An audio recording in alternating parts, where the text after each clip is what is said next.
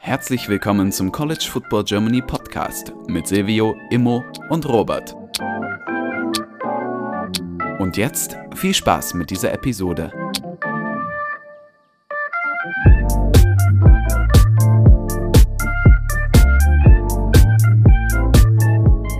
Hallo und herzlich willkommen zurück zu dieser neuen Folge des College Football Germany Podcasts. Mit dabei ist heute Silvio. Moin. Unser heutiger Gast Luca. Moin. Und ich, Robert.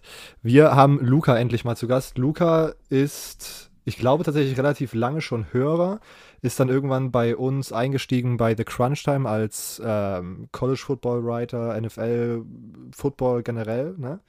Äh, und dann jetzt seit ich würde sagen, Anfang oder seit Ende 2021, glaube ich, ähm, hat einen eigenen Blog über Oklahoma, äh, The River Runs Red. Alle Infos dazu auch nochmal in der Episodenbeschreibung verlinkt.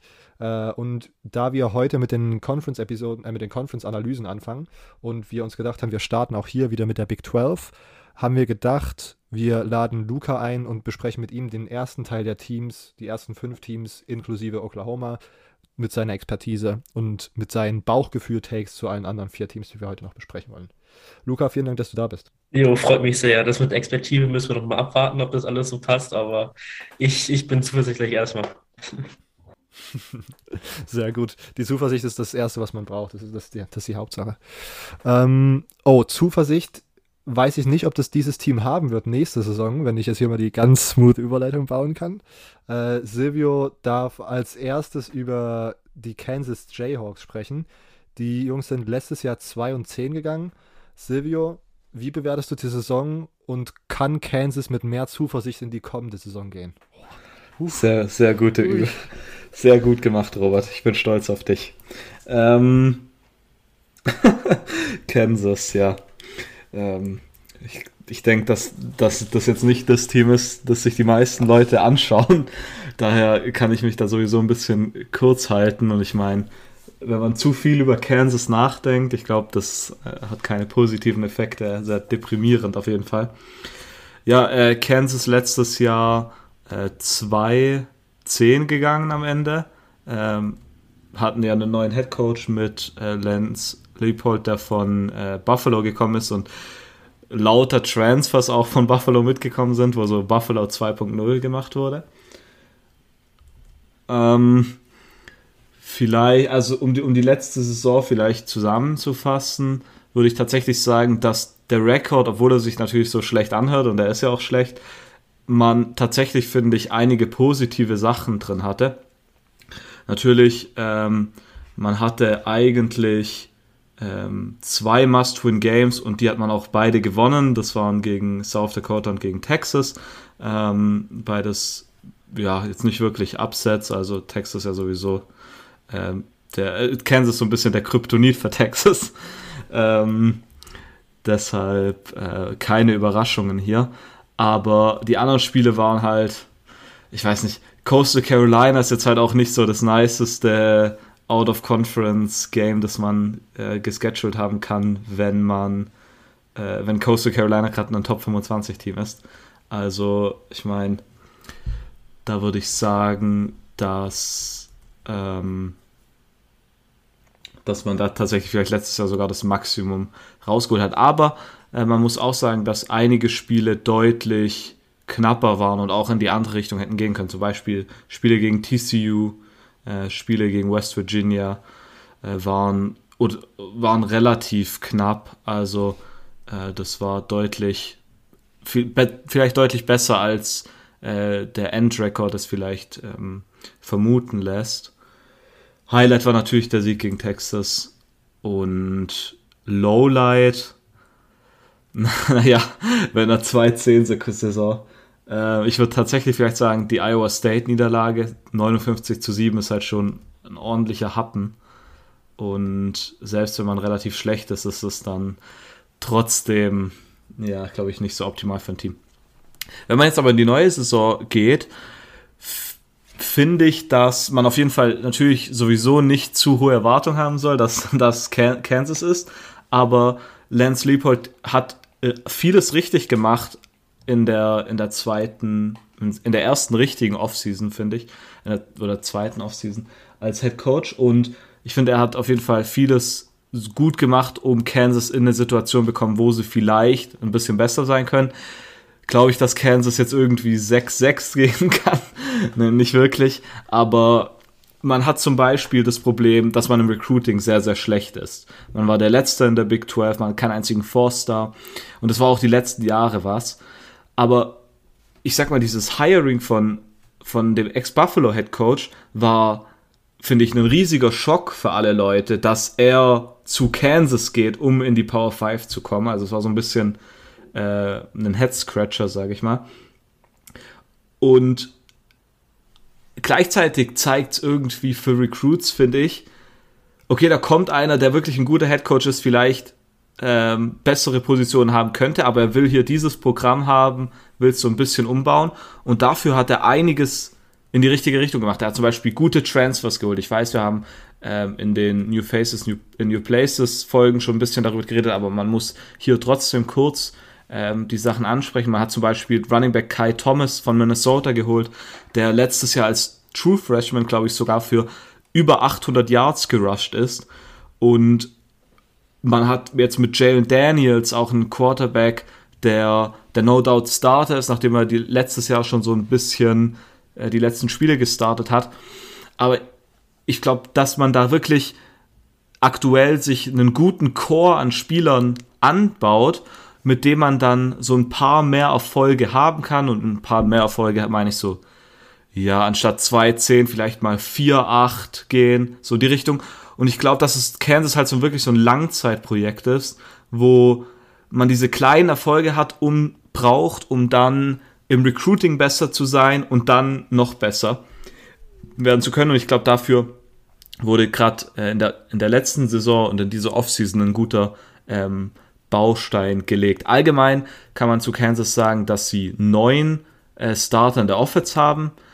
Zwar war die Offense letztes Jahr die schlechte, schlechteste in der Big 12 in Yards, Scoring, Passing und äh, ich glaube Third Down Conversions. Aber ich glaube, das haben wir in, schon in anderen Folgen gesagt, dass ich, beziehungsweise ich glaube, Robert und ich sogar beide der Meinung sind, dass selbst, selbst wenn so vermeintlich schlechtere Spieler wieder zurückkommen, es sehr, sehr wichtig ist, um diese Konstanz reinzubringen in das Team. Äh, das, und, und die Spieler werden ja im Normalfall auch besser, von daher finde ich das eigentlich ähm, sehr, sehr gut. Was letztes Jahr aber sehr, sehr gut war in der Offense ist die Pass Protection und in der O-Line kommen auch vier, also neun von den Returning Starters in der, in der Offense sind, sind O-Liner und ich glaube, das ist ähm, sehr, sehr gut. Und da kommen auch noch so ein paar, ähm, wie heißt's, paar, paar Transfers mit rein. In der Defensive, ein Player to watch ist für mich auf jeden Fall auch ein Transfer, der reinkommt, und zwar ist das Lonnie Phelps, hatte bei, hat davor bei Miami, Ohio gespielt, also auch einem Group of Five Team. Und hatte da 8,5 6 letztes Jahr.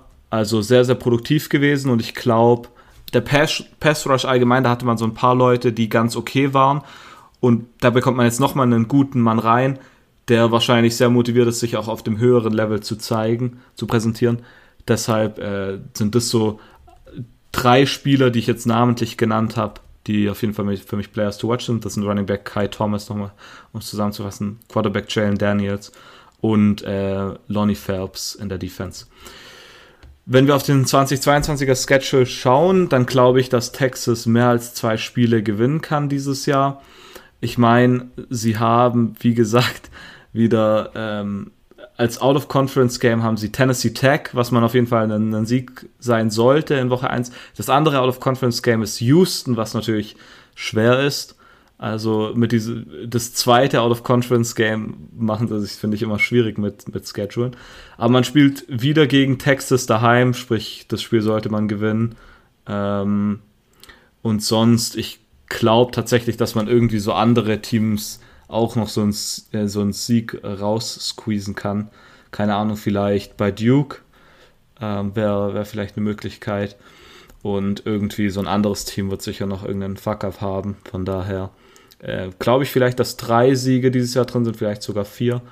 Ähm, aber ich glaube auch, dass es einfach nur ein weiteres Transitional Year, wenn man es so nennen will, sein wird. Aber ich glaube, dass tatsächlich vielleicht Kansas ganz interessant sein wird in den kommenden Jahren. Jetzt vielleicht nicht zu, zum Anschauen, aber zum Beobachten generell, ähm, was da vor sich geht und wie ähm, Leopold und seine Guys dieses Team umbauen. Von einer, vielleicht auch von einer Basketballschule hin zu Basketball 90% und 10% Football anstatt 99% Basketball. Lu äh, Luca, findest du auch, dass Kansas ein interessantes Team werden könnte oder würdest du auch trotz sozusagen Conference oder jetziger Conference-Nähe von Lieblingsteam sagen, man muss da ein bisschen. Hm, es könnte intriguing sein, aber man sollte vielleicht doch einen Abstand halten, damit man nicht komplett von schlechten Football und schlechten Vibes beeinflusst wird. Ja, also erstmal denke ich, dass, wie Solo das gerade schon meinte, dass unter Lance jetzt in der ersten Saison schon gute Fortschritte gemacht wurden ähm, und auch die ganzen zurückkommenden Starter ähm, wichtig sein können für die nächste Saison. Ähm, zudem sind sie natürlich immer noch der Angstgegner von den Longhorns und allein deswegen schon grundauf sympathisch. Ähm, ja, also ich erwarte jetzt die Saison auch nicht so viel wie Silvio auch meinte, so drei bis vier Siege max. Ähm, aber sie starten halt am Anfang gegen Tennessee Tech und West Virginia. Da kann man vielleicht ein bisschen Selbstvertrauen rausnehmen aus den beiden Spielen. Wobei auswärts West Virginia auch immer nicht so einfach ist. Ähm, ja, und gegen Duke hat man auch äh, Möglichkeiten zu gewinnen. Also von daher ähm, würde ich Kansas auf jeden Fall nicht unterschätzen, ähm, weil sie auch gezeigt haben, auch gegen Oklahoma, dass sie da äh, teilweise ein bisschen eklig sein können. Ähm, ja, aber insgesamt, wie ich auch wie Silvio meinte, das Ganze noch ein bisschen im Übergang gesehen und ja. Ich habe ich hab übrigens noch einen Spieler vergessen, den ich noch nennen wollte. Und zwar als Michigan State Guy muss ich natürlich noch Kellen Gervin nennen, der von Michigan State dorthin getransfert ist. Gervin war 2018 ein Four-Star-Recruit. Ich glaube, in der Class sogar einer der besten, wenn nicht sogar der beste Recruit, den Michigan State hatte. Er hatte jetzt nie die große Produktion bei Michigan State, aber ist ein sehr, sehr talentierter Cornerback. Und da bin ich auf jeden Fall gespannt, ob er in der neuen äh, Umgebung vielleicht mehr Erfolg haben kann. Vielleicht das hatte ich gerade eben noch vergessen. Ich finde tatsächlich, das äh, eigentlich einer der interessanteren Aspekte bei Kansas ist, was wenn wir sozusagen sagen Long-Term Project, wo, also in einer, in einer Long-Term-Perspektive, wo kommt dann Kansas an? Also ich kann mir halt auch, das ist ja vielleicht wieder so ein bisschen philosophisch oder so, aber ich kann mir halt einfach Kansas nicht als Powerhouse oder als Team vorstellen, was tatsächlich mal so sieben oder acht Spiele regelmäßig gewinnt. Und deswegen auch da muss, muss ich dann tatsächlich sagen, ne, letztes Jahr war es schon ziemlich interessant, dass man dann gegen so, dass man einfach so 50-50 Games gegen so random Big 12 Teams hatte was da schon mal ein eigentlich guter, ähm, ein gutes Indiz ist für irgendeinen Culture Change, einen positiven Culture Change. Ähm, aber auch da bin ich immer, also bei solchen Teams bin ich mir halt wirklich immer, finde ich es immer interessant, mal drüber nachzudenken, selbst wenn es ein Long-Term-Project ist, was ist das Project dann am Ende? Und sind dann wirklich alle Leute, alle Beteiligten damit zufrieden, wenn man sozusagen über die Jahre hinweg vier Siege holt? Und das ist, finde ich halt immer interessant, mal drüber nachzudenken. In meinem Kopf ist das tatsächlich nicht so und es läuft dann am Ende raus, dass ähm, Leopold dann einfach irgendwann geht und man sich einen neuen holt und denkt, man wird jetzt irgendwie besser, aber ob das tatsächlich so der Fall ist, I don't know. Ja. Okay, ähm, aber weg von diesen depressing Teams und hin zu einem, was doch recht positiv zu beleuchten ist, wenn man sich das letzte Jahr anschaut. Ich spreche jetzt als erstes über Oklahoma State. Die Jungs sind letztes Jahr 12 und 2 gegangen. Man könnte, glaube ich, sagen, es ist eine der besten Saisons der jüngeren Vergangenheit von Oklahoma State. Ähm, das Highlight-Game, sorry dafür, Luca, ist wahrscheinlich der Sieg gegen Oklahoma in der Bedlam Series. Das erste Mal seit 2014. Und trotzdem ist es, glaube ich, eine der einseitigsten Rivalries im Power 5 College Football. Ich glaube, irgendwie 90 plus zu 16 oder so. Sehr, ist also eine sehr äh, eine sehr absurde, kann jemand nochmal fact-checken, wie genau die Nummern sind, aber es ist wirklich sehr, sehr einseitig. Und da ist, glaube ich, so ein Dab mal wieder, da ist so ein Dab auf jeden Fall mal wieder, auf jeden Fall, glaube ich, nice zu sehen, einfach nice, nice to have in so einer, in so einer überall, überaus positiven Saison. Die Bedlam Series führt Oklahoma an mit 90, 19 zu 7. 90, 19 ja, ja. Also sehr ähm, abgefahren, ja. ja. Ähm, Lowlight hingegen wird wahrscheinlich das Championship Game gewesen sein. Man kam äh, nach einem Low Year von Oklahoma und Texas mal an diesen ein und zwei Teams vorbei ins Championship Game und hat dann da aber ziemlich ziemlich Mist gebaut, muss man ganz ehrlich sagen. Also wir, ich weiß noch, dass Silvio und ich das geschaut haben und wir einfach gedacht haben, was ist denn hier los? Das ist, keiner von diesen beiden Teams möchte gerade dieses Spiel gewinnen und da wurde umhergefummelt und irgendwelche Turnover geschmissen und so. Das ist also absolut absurdes Game gewesen, dass äh, Baylor dann am Ende gewinnt. So wahrscheinlich der kleine Dämpfer und dann äh, hat man aber zum Beispiel nochmal gegen Notre Dame im Bowl Game gewonnen, was glaube ich auch schon wieder so ein kleines, wieder so ein Uptick sein könnte. Ähm, und deswegen ist, glaube ich, das Mini-Fazit zur 2021er Saison einfach, dass es eine sehr starke Saison war. Man in kritischen Spielen halt wieder so ein bisschen den Ball gefummelt hat. Also man hätte halt wirklich Big 12 Champion werden können und hat es dann irgendwie selbst vergeigt. Aber nichtsdestotrotz, wenn man sozusagen da dann irgendwie drüber hinwegkommt, muss man das als einfach eine sehr gute Saison betrachten, die Oklahoma State da gespielt hat. Ähm, wenn wir uns jetzt das Recruiting 2022 anschauen, ist es ziemlich gut. Es ist eine ähnlich gerankte Class wie in den letzten Jahren. Ähm, vielleicht kann man da sozusagen irgendwie so ein Argument machen, wenn man versucht, Oklahoma State irgendwas anzukreiden, dass das irgendwie, dass man vielleicht gar nicht so viel Profite daraus gezogen hat, dass diese Saison so gut war. Aber auch da mit so einem Team wie Oklahoma, mit den Sooners im eigenen Start sind, glaube ich, auch die, ich sag mal, Recruiting-Kapazitäten von Oklahoma State immer relativ, äh, ich sag mal, limitiert. Und ähm, deswegen würde ich die jetzt nicht als besonders schlecht, aber auch nicht als besonders gute Recruiting-Class ankreiden, die man hier hat. Ähm, der wichtigste Incoming Freshman ist für mich Wide Receiver Talent Shatron. Ähm, Homegrown Kid hat sich für Oklahoma State gegen die Sooners entschieden. Ähm, hat mir bei dem Tape, was ich jetzt so ein bisschen im Vorfeld geschaut habe, äh, mir sehr gut gefallen.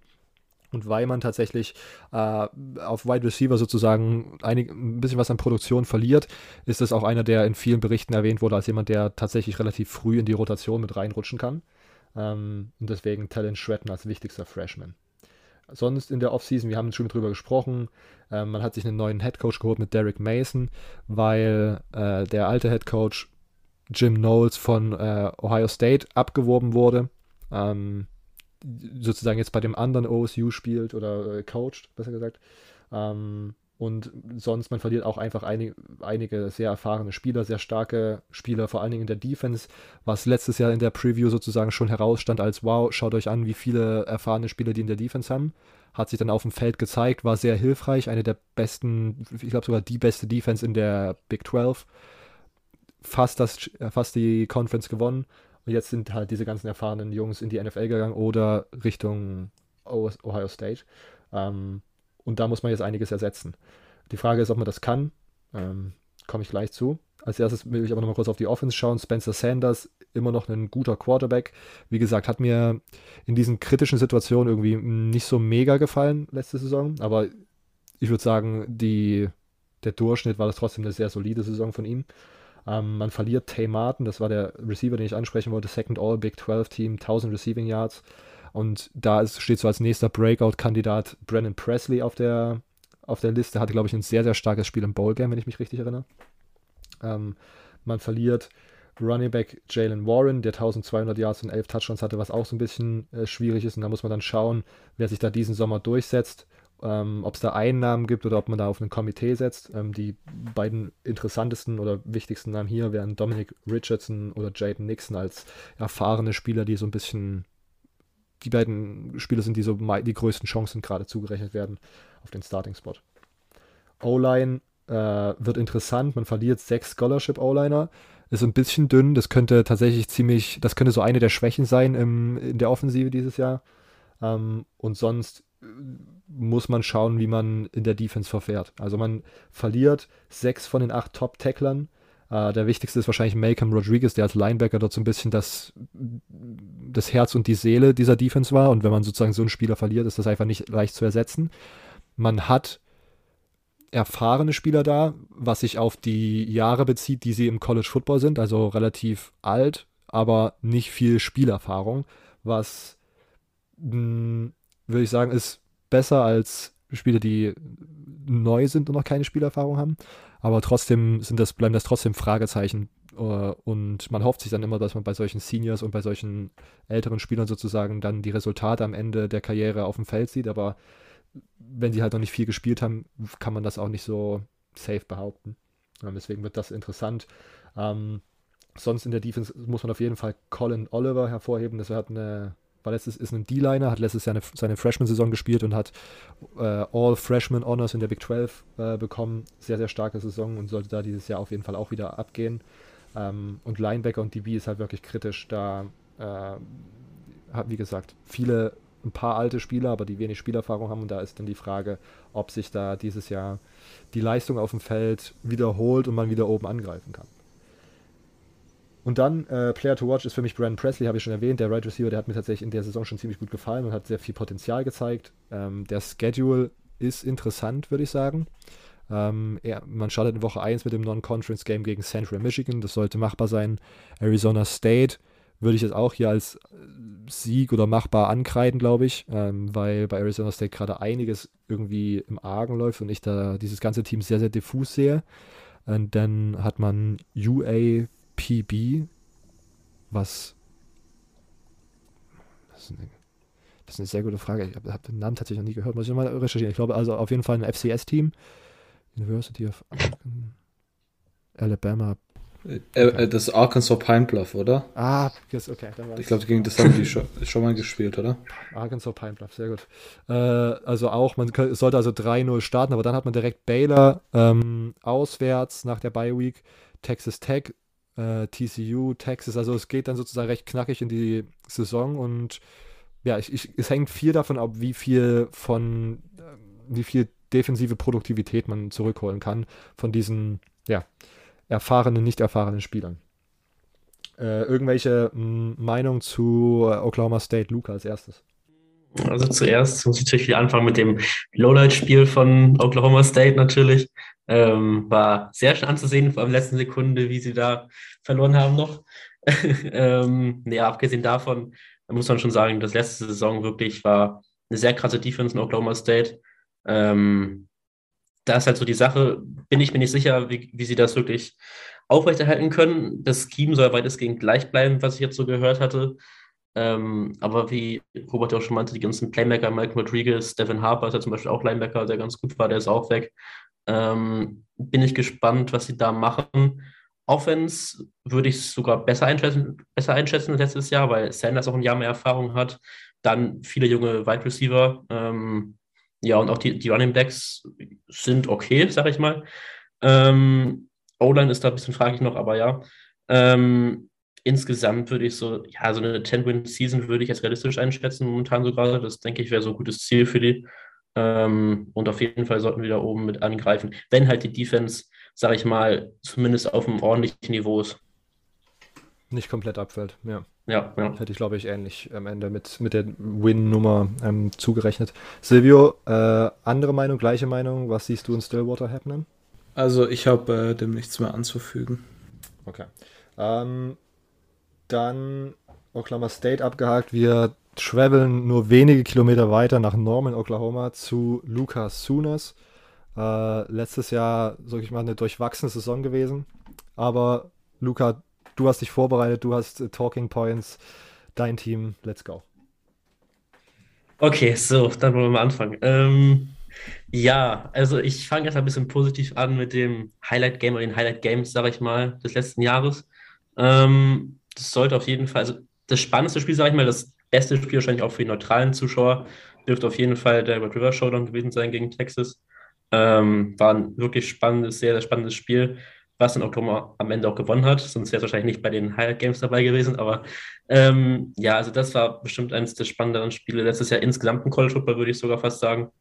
Ähm, und von, ja, sag ich mal, Highlight Game betrachtet auch die beste Performance von Oklahoma war dann gegen Texas Tech das Spiel und eventuell auch der Alamo Bowl gegen Oregon. Ähm, ja, gegen Tech hatte ähm, Caleb Williams zum Beispiel 400 plus Yards und sechs Touchdowns. War einfach ein sehr, sehr gutes Spiel von der Offense generell.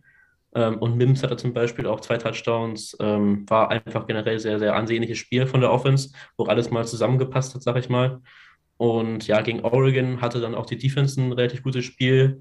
Ähm, Marcus Tripling äh, ist mir das erste Mal so wirklich sehr positiv aufgefallen. Da komme ich auch später noch zu, wenn ich auf die nächste Saison ein bisschen eingehe mehr. Ähm, ja, gegen Oregon war halt auch wieder Caleb Williams war krass. Äh, Brooks hatte drei, drei Touchdowns. Ähm, ja, also insgesamt würde ich sagen, dass die beiden Spiele somit die ja, ähm, besten Spiele waren von Oklahoma, wenn es auf die Performance ankommt. Ähm, ja, zu dem Lowlight ähm, Game, das hatte ähm, Robert ja gerade schon gesagt, ähm, ist zum einen das emotionale Lowlight Bedlam. Ähm, da will ich auch gar nicht mehr so viel drüber sagen, jetzt ehrlich gesagt.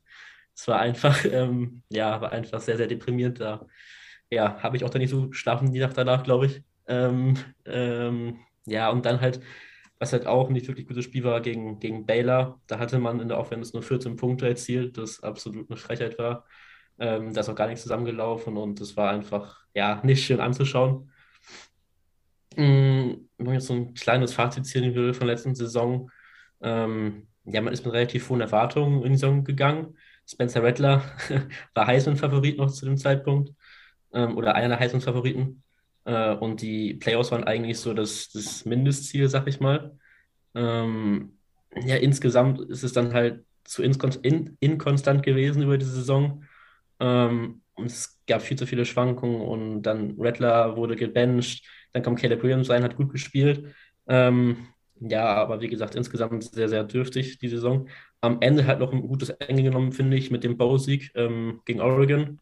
Ähm, ja, und dann halt der Abgang von T-Bow, die schöne Abkürzung, ähm, weil ich weiß nicht, ob das ganze Ding jetzt hier aussprechen will, aber von auf jeden Fall von Lincoln Riley ähm, ist im Endeffekt, sag ich mal, ein Abschluss von der Saison gewesen, die jetzt nicht so gut gelaufen ist. Und ja, ähm, wenn ihr eine ausführliche Review dazu lesen wollt, ich hatte auf meinem Blog ähm, The Runs Red äh, den letzten paar Wochen und erste Part davon ist schon ein bisschen länger her, aber die andere kam jetzt vor ein paar Wochen ähm, mal auf die letzte Saison zurückgeblickt, noch ein bisschen ausführlicher auf einzelne Spiele auch mehr.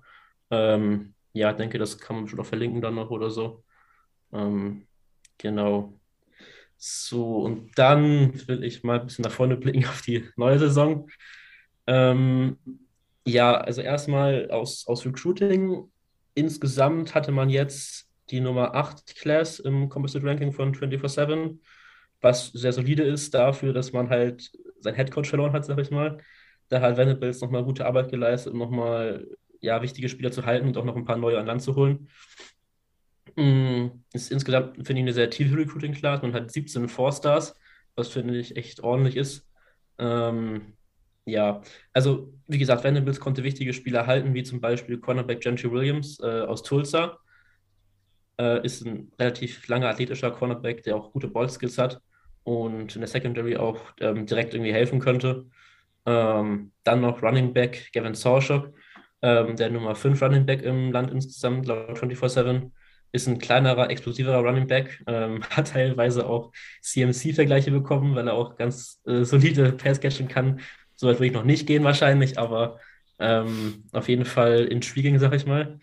Ähm, ja, dann sehr spannender Spieler, finde ich, ähm, Wide Receiver Jaden Gibson, der mit äh, 6'5 auch relativ groß ist. Also ist eine super Physis, die er hat, auch die er zum Catchpoint geht.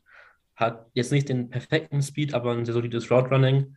Ähm, könnte insgesamt auch eine gute Receiving-Option werden für Dylan Gabriel. Ähm, ja, und dann hatte man noch so, sag ich mal, ähm, als mit Quarterback Nick Evers ähm, aus Flowermont, Texas, ähm, relativ, ja, guten, guten Quarterback sich geholt noch. Ähm, Nummer 9 Quarterback im Land gewesen, glaube ich, ja. muss man jetzt sehen, was der in der ersten Saison groß machen kann, weil keine College-Erfahrung und da wird er jetzt nicht so viel spielen, denke ich mal. Aber insgesamt finde ich eine ganz solide Recruiting Class. Ähm, wichtigster Freshman könnte wahrscheinlich ähm, Sawchuk sein ähm, oder eventuell Jaden Gibson, nachdem wie die beiden halt eingesetzt werden, weil halt auch die ähm, Tiefe auf Running Back ein Problem war in der letzten Saison. Ähm, da hat man auch zum Beispiel noch Javonte Barnes geholt äh, aus Nevada. Ähm, ja, also wie gesagt, Running Back, die Freshman Running Backs könnten interessant werden. Genau. Ähm, paar witzige Sachen daraus im Recruiting, sage ich mal, weil zum einen, dass Brent Venables so Social Media Reports erstellen lassen hat. Ähm, der hat praktisch dann jede Woche, glaube ich, ähm, von seinem Staff so Reports erstellen lassen, wo dann halt geachtet wurde, was für Language die äh, Recruits auch verwenden auf den Social Media Plattformen, was ich sehr witzig fand. Ähm, aber zeigt auch so ein bisschen, dass wir Richtung äh, Vanderbilts gehen will, dass wirklich eine gute Kultur etablieren will auch. Ähm, ja, und insgesamt einfach High-Character-Guys ins Team holen will. Ähm, genau. Dann kurz einmal noch zu Transfers. Hat er eben gerade schon kurz erwähnt, Dylan Gabriel, der ist gekommen von UCF Anfang des Jahres direkt. Ähm, das war auf jeden Fall sehr, sehr wichtig, weil sonst hätte man keinen wirklichen Starting QB gehabt. Ähm, ja, weiter geht's dann ein Quarterback äh, aus, aus Pitt, Davis Bevel, ähm, wahrscheinlich dann eher auch um den Backup-Spot ein bisschen mitkämpfen wird. Äh, hatte äh, gutes Spiel gegen Michigan State gehabt letztes Jahr. Ich weiß nicht, ob Silvia ein bisschen mehr sagen kannst du vielleicht noch. Ähm, aber genau, Davis Bevel auf jeden Fall, denke ich mal, solider Quarterback, hat auch noch ein paar Jahre Agil Eligibility, schwieriges Wort. ähm, ja, und dann hat man natürlich mit dem All-Time-Name-Goat General Booty noch den absolut besten Quarterback sich reingeholt. Ähm, nee, also der wird auch jetzt nicht groß viel Spielzeit erhalten, aber auf jeden Fall, äh, ja, geiler Name und genau. ähm, außerdem hatte man sich dann noch zwei gute Wide Receiver geholt. Ähm, zum einen Javion Hester von Missouri, ähm, relativ sehr, sehr schneller Spieler und hat auch eine solide Größe, hat auch noch drei Jahre Eligibility left, was auch extrem, extrem nice ist. Äh, und dann noch ähm, LV Bunky Shelton von Arizona State. Ähm, ja, der auf jeden Fall auch eine Rolle spielen kann im Laufe der Saison, denke ich. Äh, am Anfang weiß ich halt nicht, wie die beiden integriert werden können, weil die jetzt auch das Spring Practice ein bisschen verpasst haben. Aber ich denke, im Laufe der Saison werden die beiden auf jeden Fall noch Rollen spielen können. Mm, und sag ich, es gab auch ein paar Transfers halt raus ähm, aus dem Programm.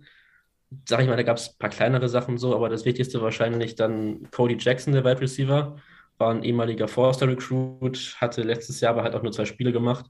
Ähm, ja, hatte wahrscheinlich ein bisschen mehr erhofft, aber na, wahrscheinlich auch mit Lincoln Riley so ein bisschen auch dann der letzte Anreiz, sag mal, weggegangen, dann noch da zu bleiben. Ist jetzt zu Houston gegangen, meine ich. Und ja, wird man sehen können, mal sehen müssen, was er da macht. Ähm, genau. Coaching-Staff wurde halt dann auch, sag ich mal, grundlegend, also nicht komplett überarbeitet, aber wurde schon einige Leute reingeholt neu. Wichtig war, dass Biedenbau, der O-Line-Coach, geblieben ist. Ähm, ja, zudem wurde dann halt Jeff Levy als Offensive Coordinator reingeholt.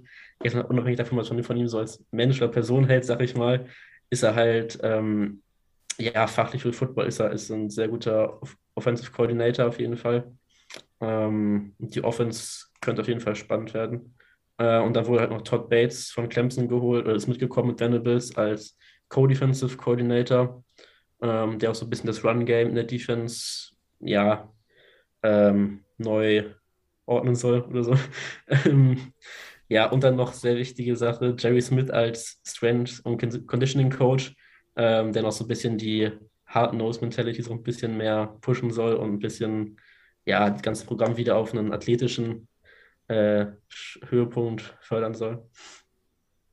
Ja, genau. Dann würde ich noch kurz auf ein paar Sachen jetzt äh, aus der Offseason, beziehungsweise so ein ganzen String-Game und Offseason generell ein bisschen eingehen. Ein paar Sachen, die ich ganz spannend fand, die so passiert sind.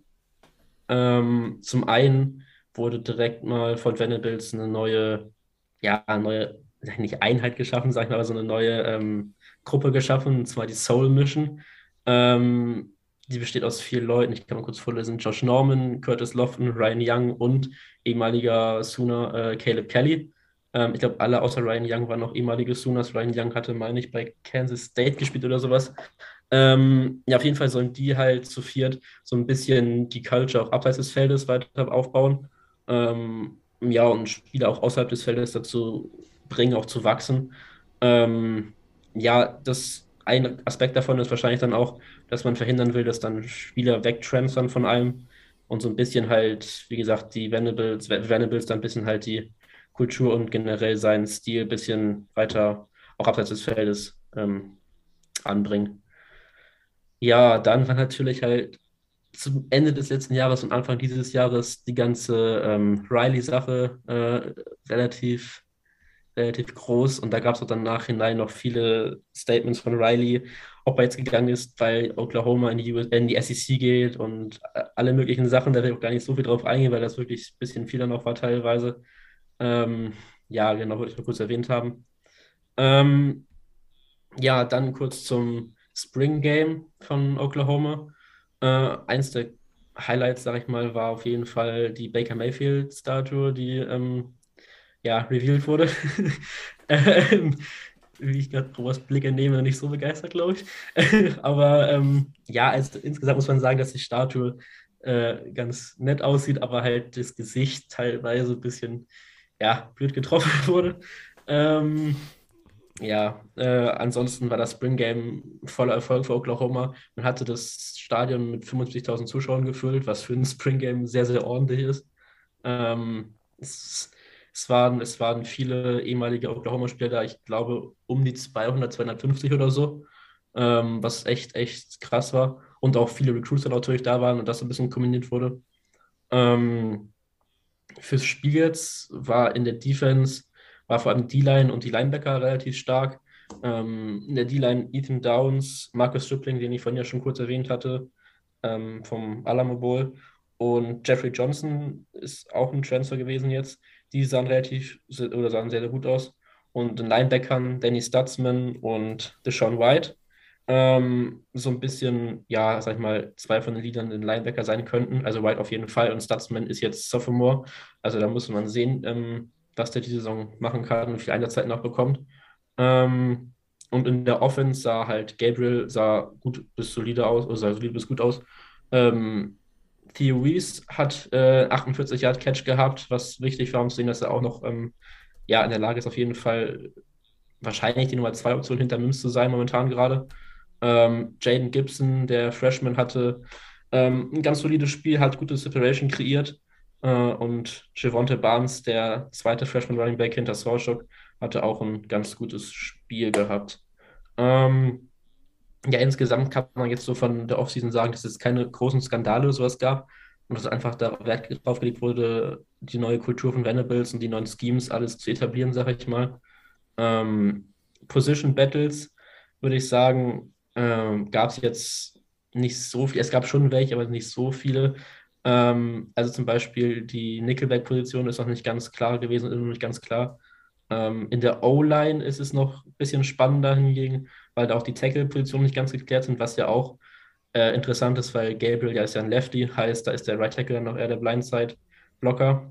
Ähm, zum Beispiel Kandidat dafür wäre Rania Morris, letztes Jahr gar nicht gespielt hat und dieses Jahr eventuell ja wieder spielen könnte. Ähm, und außerdem ist auch noch spannend, wie das Return-Game, sag ich mal, wieder mehr benutzt wird, weil er letzte Saison einfach Fair Catch nach der Catch gab und Riley nicht wirklich Wert darauf gelegt hatte.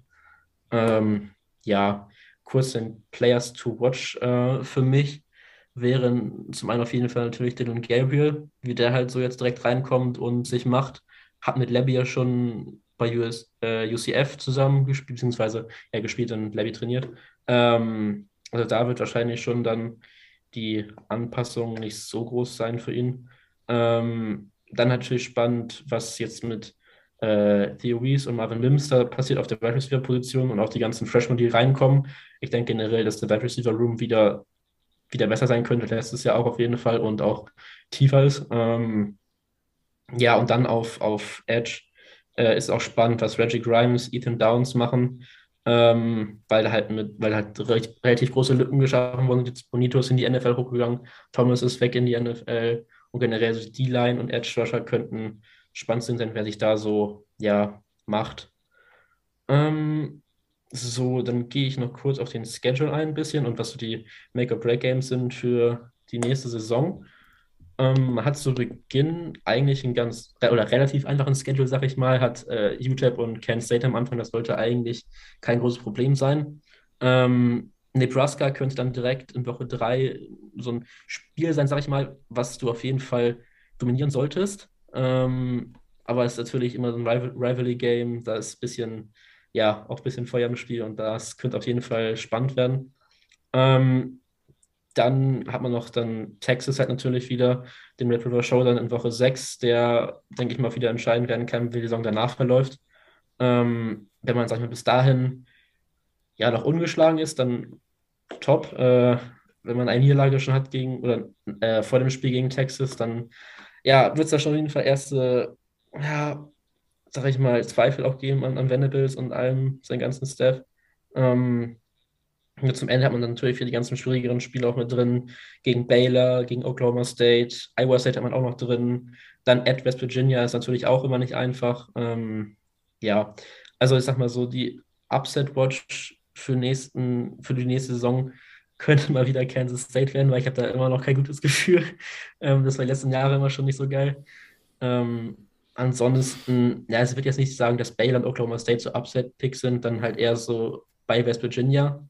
Ähm, ja, genau, das wären dann so die Gedanken noch zum Schedule. Ja, und insgesamt, wie gesagt, sind meine Erwartungen für die Saison waren zumindest Ende letzten Saison nicht wirklich hoch. Mittlerweile mit den ganzen Spring-Stuff und allem möglichen und den Transfers und so, die noch reinkamen, ähm, habe ich schon ganz hohe Erwartungen eigentlich. Also es ist schwierig davon auszugehen, dass man direkt wieder ins Big 12 Championship Game reinkommt, so nach so einem großen Umbruch, sag ich mal. Ähm, aber auf jeden Fall sollte das Ziel sein, oben in der Conference mitzuspielen, also in den Top 3 oder sowas zu kommen. Ähm, und dann halt ein relativ gutes Bowl-Game zu erwischen. Mm, ja, das denke ich mal, wären dann so die Erwartungen für die nächste Saison. Silvio, hast du ähnlich hohe Erwartungen Oklahoma mit nur neuem Head Coach Brent Venables?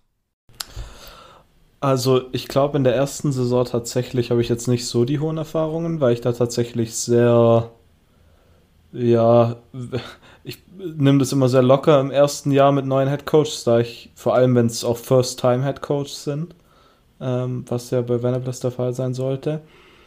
Daher, ich meine, natürlich, bei den großen Teams hat man immer irgendwie so eine insgeheime Erwartung, dass sie gut spielen, aber ich würde es jetzt drüber hinwegsehen, wenn es dieses Jahr jetzt nicht direkt 100% laufen sollte.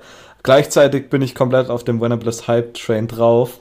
Äh, von daher ähm, würde ich schon sehr, sehr nice finden, wenn sofort alles perfekt läuft. Ja, das ist dann, wie gesagt, auch dann eher mehr so, wenn es halt in die hohen Erwartungen geht, der Big 12 Championship Game Richtung, auch dann mehr so ein ja, leichtes Wunschgedenken, sag ich mal. Ähm, aber ja, auf jeden Fall erstmal jetzt eine solide Saison spielen und die wichtigen Rivalries gewinnen gegen Texas und Nebraska und dann kann man darauf aufbauen, denke ich mal. Oh, die wichtigsten, die wichtigen Rivalries, und da wurde Oklahoma State nicht mehr erwähnt. Das tut, ja, ist so einseitig, das tut mir leid. Das, das schmerzt dem Pokey das Herz. Ähm, Ah, ja. Silvio darf weitermachen mit einem anderen Team, was wahrscheinlich Ambitionen hat, mal wieder ganz oben mitzuspielen. Äh, Iowa State, letzte Saison 7 und 6 gegangen. Ähm, eher durchwachsen. Silvio, kann sich das ändern und können die Cyclones wieder Richtung Championship Game, Conference Championship Game äh, ziehen und vielleicht sogar das erste Mal gewinnen in ihrer Geschichte. War es nicht irgendwie so, dass das letzte Mal ein Conference Championship Game vor 100 26 Jahre oder so gewonnen haben. Ja, der letzte Conference-Title war 1912. Also schon ein paar Jährchen her. ähm, ich glaube, ja, 1912. Dann sind es 110. 110, ja. Und da hat man sogar zweimal hintereinander direkt gewonnen, also 11 und 12. Ähm, ich glaube es tatsächlich nicht. Ich glaube, dass man letztes Jahr die beste Chance hatte und es verspielt hat ähm, indem man eine, es ist, ja, es ist eine enttäuschende Saison gespielt hat. Ich glaube, wir hatten, also ich besonders, aber ich glaube, wir alle waren sehr positiv eingestellt bei Iowa State. Sie waren am Anfang von der Saison auch sehr hoch gerankt. Sie waren, glaube ich, an sieben, ja, an sieben gerankt, als sie gegen das erste Spiel gespielt haben.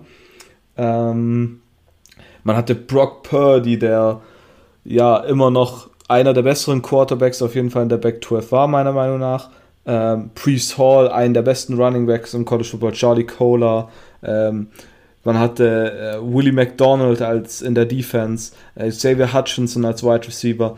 Ähm, man hatte so viele gute Leute und so einen guten Core an Spielern, dass man, und man natürlich äh, Head Coach technisch und Coaching Staff mäßig mit Matt Campbell und Tom Manning und John, John Hancock, Haycock? ich glaube, so heißt er, ähm, hatte man wirklich eigentlich ein, ein, sehr, sehr starkes Team.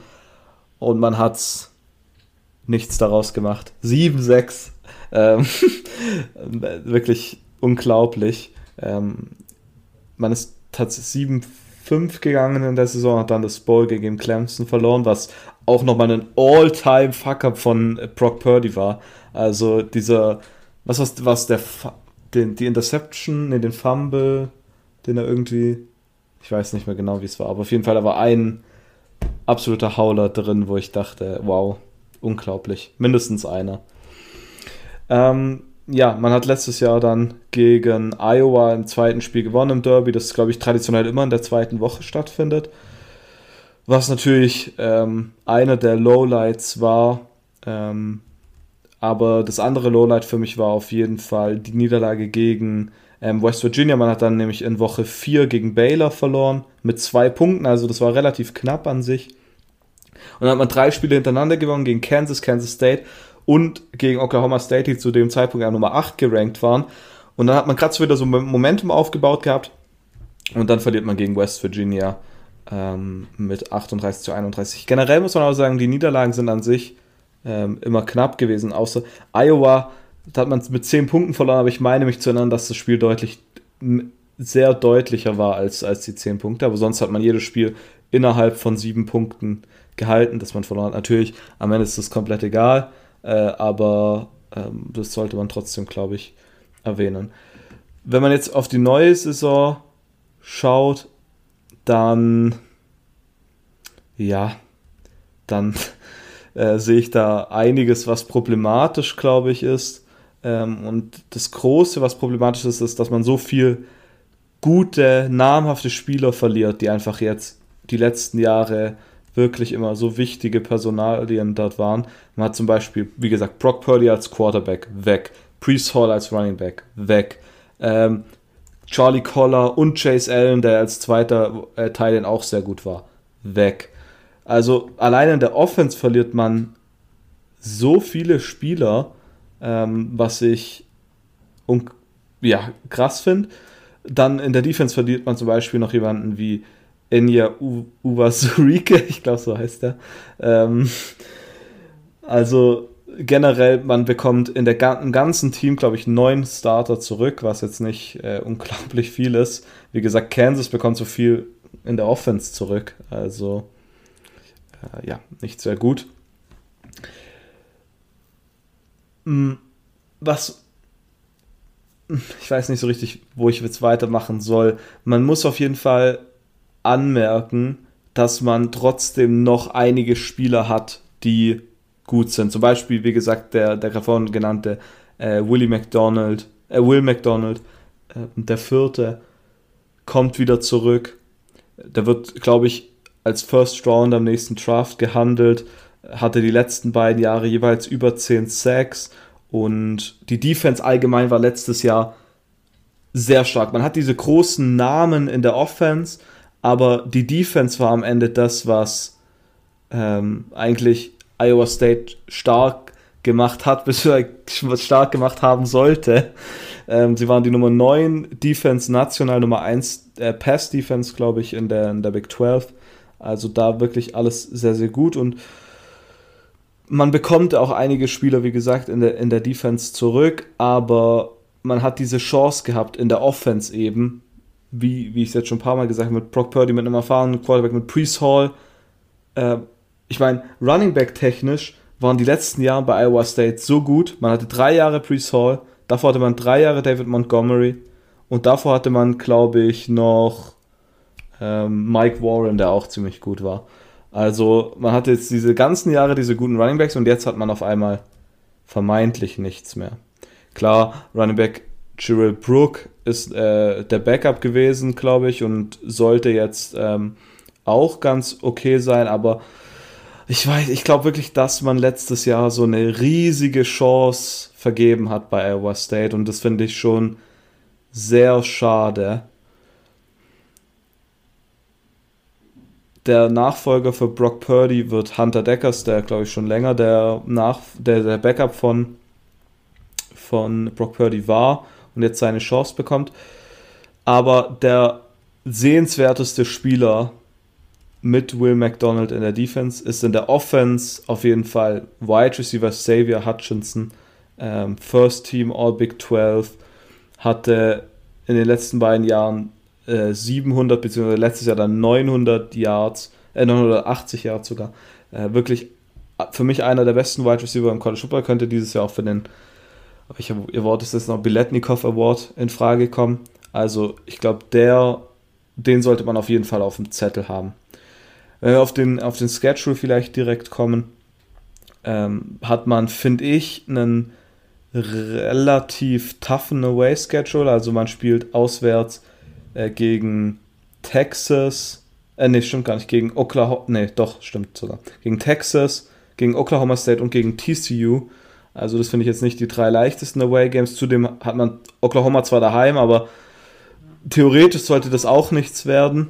Äh, man hat vielleicht drei sichere Siege auf dem Schedule. In Woche 1 gegen Southeast Missouri State, in Woche 3 gegen Ohio, ähm, also Ohio Bobcats, nicht Ohio State, ähm, und gegen Kansas. Aber sonst, ich, also ich weiß nicht am Ende, also ich denke auf jeden Fall, dass man in ein Bowl-Game erreichen wird, aber mich würde es tatsächlich nicht überraschen, wenn man da tatsächlich vielleicht sogar kein Bowl-Game erreicht. Also ich, ich bin dieses Jahr sehr kritisch gegenüber Iowa State eingestellt. Vielleicht, weil ich letztes Jahr so enttäuscht wurde, aber vielleicht habe ich da so ein bisschen Crutch gegen Iowa State jetzt. Aber ähm, ich glaube, unter Umständen könnte das dieses Jahr nicht zu 100% gut laufen. Also sehen wir wieder eine sehr diplomatische Vorhersage. Immer, immer. Ich glaube, unter Umständen könnte es nicht optimal laufen.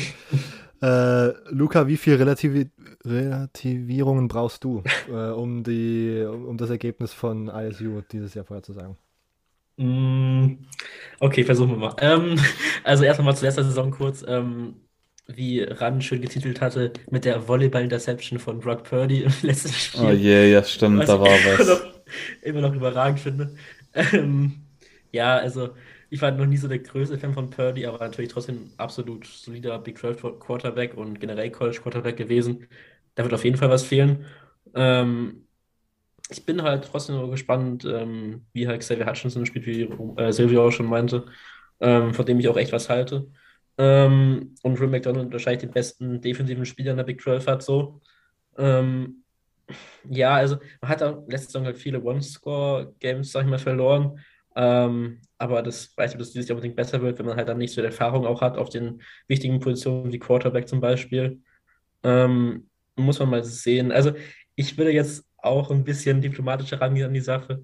Ähm, würde mal so sagen, das Bowl-Game sollte auf jeden Fall schon mal Ziel sein. Ähm, würde aber tatsächlich aber auch sogar eher sagen, dass sie das Bowl-Game schaffen. Ähm, ja. Okay. Das okay. äh, auch recht mittelmäßig, aber das ist, glaube ich, ich glaube, dem schließe ich mich ähnlich an. Ich bin da auch, habe da jetzt keine großen Erwartungen dieses Jahr. Bowl Game sollte reichen, aber viel mehr, glaube ich, auch ist da dieses Jahr nicht. Und ich sehe auch, das ist ähnlich wie Silvio, dass da letztes Jahr einfach eine extrem große Chance einfach äh, verspielt wurde. Ähm, letztes Team, Texas Tech. Fällt mir eine smooth Überleitung ein? Nein. Ähm, sind letztes Jahr 7 und 6 gegangen. Äh, übrigens, das genau der, der ähnliche Rekord. Ach, das war, das wäre die Überlegung gewesen. Äh, gleiche Rekord wie Iowa State. Ähm, bei Texas Tech aber, glaube ich, tatsächlich eher positiv oder nicht so schlecht zu bewerten wie bei I Iowa State. Ähm, Highlight Game war wohl der 41-38 Sieg gegen Iowa State oder der Bowl Sieg gegen Mississippi State. Da kann man sich dann entscheiden, wie man möchte. Ähm, Lowlight bei 7-6 gibt es halt relativ viele Lowlights, auch wenn man drei sozusagen Non-Conference-Games gewonnen hat, die jetzt nicht so super ähm, High-Kaliber waren. Ich, also der, der Houston-Sieg war ziemlich gut am Anfang, aber ja, äh, habe ich jetzt als Lowlight in die Niederlage gegen Texas äh, genommen, wo man dann 70 Punkte eingeschenkt bekommen hat und das ist, also 70 Punkte ist halt schon wirklich bad. Also da braucht man sich eigentlich auch nicht aufs Feld stellen als Defense. Ähm, ja, und dann Mini-Fazit, ja, war jetzt nicht super gut, aber war jetzt auch nicht irgendwas, was, also war eine Texas-Tech-Saison, um das mal so zu sagen. Ähm, Preview, Recruiting 2022 generell ziemlich gut ähm, für Texas Tech-Verhältnisse. Man ist so ein bisschen über den letzten, über den vergangenen Jahren gerankt in, im, im Team Recruiting Class Ranking. Ähm, der interessanteste Spieler in dieser ganzen Klasse für mich aber trotzdem ein Transfer, Baylor Cup ähm, kommt von Texas AM und war der Nummer 1 Teil in der 2019er Recruiting Class. Einfach mal um hier, einfach das mal hier umher, einfach mal um den hier hervorzuheben, weil ich komme gleich nochmal drauf zu sprechen. Es fehlt an um, ähm, Optionen im Passing Game. Vielleicht ist Baylor Cup da eine wichtige. Uh, sonst andere wichtige Off-Season-Move, offensichtlich der Coaching-Staff, James und McGuire, Mc, äh, McGuire, Kidley und The Reuters. Dazu äh, Brauche ich jetzt auch nicht mehr, mal zu sagen, nicht mehr zu sagen, denn wir haben drüber schon gesprochen in der New Faces and New Places Edition. Übrigens auch direkt als erstes oben in der Episodenbeschreibung verlinkt, falls ihr euch jetzt gewundert habt, warum wir generell äh, die neuen Coaches und Coaching-Staff-Situationen kurz gehalten haben. Wurde schon alles besprochen, wurde ausgegliedert, ähm, um, um die generelle äh, Konsumierung der Analysen-Episoden besser zu machen. Ähm, mal schauen, ob das klappt mit der, mit der Zeit. Äh, Off-Season-Storylines ist für mich auf jeden Fall, dass es halt einfach irgendwie recht wenige Passing-Waffen gibt, die man braucht, wenn man erfolgreich einen Pass-Heavy-Scheme spielen möchte, wie das McKittle jetzt bei Western Kentucky gemacht hat. Ähm, Eric Ezukanma und Kalen Geiger sind weg. Das sind die beiden Top-Receiver gewesen letztes Jahr, die zusammen für 1300 Yards gefangen haben. Äh, Miles Bryce ist da so der Nummer 1 Name, der letztes Jahr die Nummer 3 war und jetzt sozusagen hohe Erwartung hat, dass, oder an den man hohe Erwartung hat, dass der jetzt den nächsten Step macht und so ein bisschen ähm, über seinen ja, über den Erwartungen spielt. Ähm, Quarterback ist auch ganz interessant. Man hat Tyler Shuck, Donovan Smith und, und Baron Morton, äh, die sich jetzt gerade so ein bisschen um den Starting Spot prügeln. Shuck war letztes Jahr schon aktiv. Äh, sind jetzt alles drei Optionen, die man haben kann, wenn man Texas Tech ist. Dass ich, dass ich da jetzt einen Favorit habe, so weit würde ich jetzt auch noch nicht gehen und bin sehr, sehr gespannt, ob das am Ende dann irgendwie funktioniert. Ähm, man hat einen interessanten Running Back One-Two-Punch mit Cedric Thompson und Taj Brooks. Die sind echt nicht schlecht. Die sind auch meine Spieler, to, äh, meine Players to watch tatsächlich. Ähm, was aber, um ehrlich zu sein, auch daran liegt, dass es sonst meiner Meinung nach gerade nicht so viele Spieler gibt, die man watchen kann bei Texas Tech. Ähm, up front in der Offense sieht es ein bisschen kritisch aus. Also da habe ich jetzt keine großen Hoffnungen, was halt auch nicht großartig ist, wenn man, wie gesagt, dieses Pass-Heavy-Scheme hat. Ähm, in der Defense bekommt man mit DeRoy einen neuen Head Coach, der dann sieben Starter zurückbekommt, ähm, wo man natürlich dann auch die Frage stellen kann oder die Frage berechtigt ist, was sind das für Menschen, was sind das für Starter, wie qualitativ hochwertig sind die? 2021 war man nämlich die Nummer 87 Total Defense und die 95 Scoring Defense. Ähm, ich glaube, das Highlight in der Defense ist für mich die Secondary. Man hat letztes Jahr zehn Interceptions gefangen. Sechs von diesen Interceptions sind von Spielern gekommen, die jetzt wieder zurückkommen. Ähm, derjenige, den ich da am meisten hervorheben möchte, ist äh, Dadrian Taylor Demerson, ein DB, der letztes Jahr ziemlich gut war und der, von, an dem man auch hohe Erwartungen haben kann. Und ja, generell ist es halt gerade ein Texas Tech-Team und es ist für mich eigentlich nur interessant zu sehen, wie so dieses erste Transition-Jahr unter McGuire ähm, aussieht und ob man da schon irgendwelche Tendenzen Richtung äh, positive Tendenzen generell ähm, ähm irgendwie sehen kann.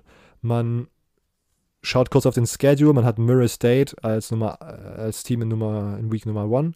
Ähm, dann, äh, bekommt dann Houston zu Gast. Und dann muss man nach NC State, was interessant sein kann, wo ich vielleicht sogar einen L eincanceln würde, weil NC State, ich glaube, dieses Jahr schon wieder recht ganz äh, gut mitspielen könnte in der ACC. Ähm, Texas zu Hause, ähm, Baylor zu Hause, Oklahoma zu Hause. Man hat sozusagen die harten Brocken tatsächlich äh, daheim und muss dann nur auswärts gegen Oklahoma State ran. Nur, sag ich mal, aus diesen, aus diesen Top-Contender-Teams. Aber trotzdem ähm, Texas Tech auch für mich dieses Jahr eher eine mittelmäßige Saison. Und das tatsächlich Interessante ist für mich halt, wie gesagt, wie äh, man die Culture Changes, die, die Philosophie Changes sehen kann nach dem Coaching-Staff-Wechsel. Luca, irgendwelche Ergänzungen dazu? Hm, gar nicht so viel tatsächlich. Also auch mit der Erwart den Erwartungen stimme ich eigentlich relativ gut zu soweit. Ähm, ja, also Text-Tech war für mich letztes Jahr so ein typisches Big 12 Team, sage ich mal. Offense hui, Defense eher hui. Ähm, 30 oder mehr Punkte in 12 Spielen zugelassen ist halt nicht so optimal. Ähm, ja, insgesamt, wie gesagt, haben Wide Receiver Optionen verloren. Quarterback muss man sehen, was da jetzt rauskommt äh, nach dem Spring ähm, sollten, ja, halt jetzt so eine mittelmäßige Saison gespielt. Letztes Jahr wahrscheinlich, würde ich sagen, sogar einen Tick schlechter halt jetzt. Ähm, ja, kurze Nugget noch äh, aus dem Texas Tech Roster. Schöner Name, der mir so über, über, über, über, wie sagt man, äh, vors Auge kommt. Ja, weggelaufen ist, danke. Genauso. Äh, Jake Justice, ein wunderschöner Name, finde ich. Äh, Defensive Lineman, keine Ahnung, was der ja groß machen kann, aber ja, das wollte ich noch kurz erwähnt haben. Der bringt auf jeden Fall Gerechtigkeit aufs Spielfeld. Silvio, Ergänzung oh zu Texas Tech.